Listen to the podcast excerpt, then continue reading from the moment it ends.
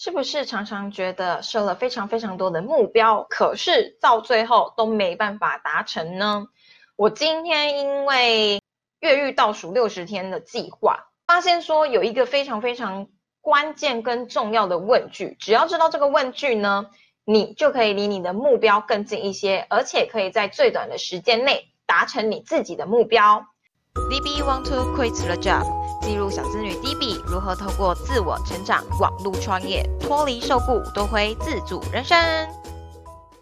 这个关键问句呢，叫做“今天你做了什么，离你的目标更近一点？”我能够理解，常常我们在设定目标的时候呢，因为很希望自己很好嘛。我现在可能在一，我很希望我马上到一百，可是我相信你一定能够做到一百。只是就是好像缺少了一些些动力，那这个关键的问句就可以帮助你确保你在做选择，今天要做什么事情的时候，有专注在真正正确的事情上。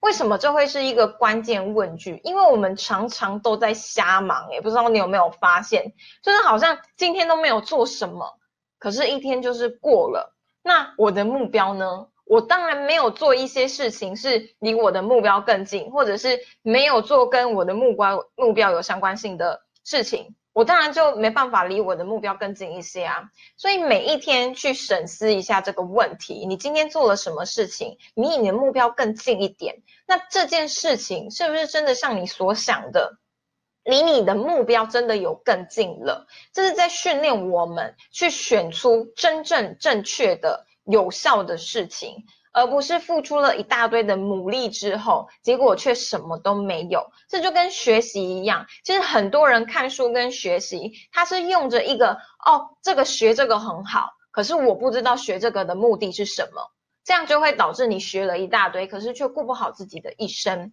我对这句话非常深刻的体悟，因为我之前就是学了一大堆东西，然后呢，很想要离职，很想要自己出来。呃，脱离受雇，然后自己有赚钱能力，可是呢，忙了五年还是没有任何的成果。直到最近呢，因为我非常明确了自己想要六十天越狱计划的这个呃决心，我才发现说，我每天自然而然的，因为目标够大、够清晰，所以我每天自然而然的会去想，我今天。所做的事情，每一刻每一秒所做的事情，有没有离我的目标更近一些？而这个问句呢，也可以带来一个很关键的影响，就是成功的关键要素，就是你要以终为始。以终为始的例子，就是例如说，像我，我就是希望六十天脱离受雇。那脱离受雇第一件事情是什么？就是我一定要有办法让自己活下去嘛。我有办法透过我现有的赚钱能力，然后网络创业的能力、内容行销的能力，帮助我找到一个变现的方法，然后呢，可以 cover 我现在正职的收入。所以这个非常的关键。如果我今天知道了，我就是需要获利，我才有办法达到我的目标，脱离受雇的话，我就会再把它往前推。那我就是要赚钱，那我要透过什么方式赚钱？我过去是用什么方式赚到钱的？其实就是我的个人品牌经营结合我的呃那个组织行销的获利，所以组织行销的获利是我目前有办法帮助我脱身的一个获利模式。我只要呢让更多的产品卖出去，或者是有更多的伙伴跟我一起来学习我们现在的零工经济实战班课程，我就可以。呃，确保我自己真的有这样子的赚钱能力嘛？所以我要去了解说，到底是什么关键因素帮助我可以成交？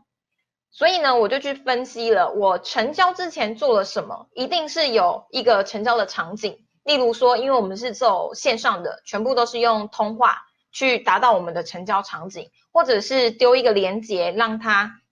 直接下单，那这往前推的一个工作就是通话以及丢连接。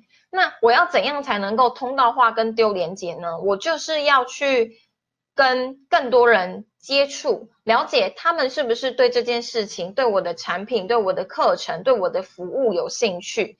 那我就要锁定这一群人，找到我的理想客户。那这样子也同时呢，会影响到我对于内容的想法。我现在的内容想法就会越来越精准，而且呢，以终为始有一个好处，就是常常呢，我们在做内容行销跟个人品牌经营的时候，大家会教你说，你要找到你的 TA 呀。可是我发现根本不是 TA 的问题，而是你连 over 都没有，你要找。找什么 TA 啊？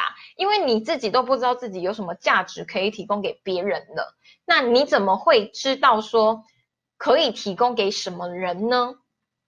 所以我发现，当所有的问题你以目标去以终为始的话，你的行动力、你的思维、你做的事情，自然而然就会。产生一个正向的循环，因为你一直抓紧时间在做真正有效并且并且正确的事情，所以这个关键问句呢，就是你今天做了什么，离你的目标更近一些。当然，在那之前，你要先找到你的目标。好啦，那今天就是到这边。如果呢，你跟我一样有一颗渴望，想要脱离受雇，当自己的自雇者。并且希望透过个人品牌经营以及内容行销的方式，帮助自己在网络上找到全国的客户，然后呢夺回自己的自主人生，就欢迎你呢在下面的嗯资讯栏有一个零工经济实战班，里面呢只要你填写 email 之后，就会有一个小时半的研讨会。告诉你说到底如何办到这件事情？那如果你真的非常非常的有兴趣，我也很乐意的可以协助你，尽我的全力帮助你脱离受雇，夺回自己的自主人生。填写表单，联络 DB，谢谢大家。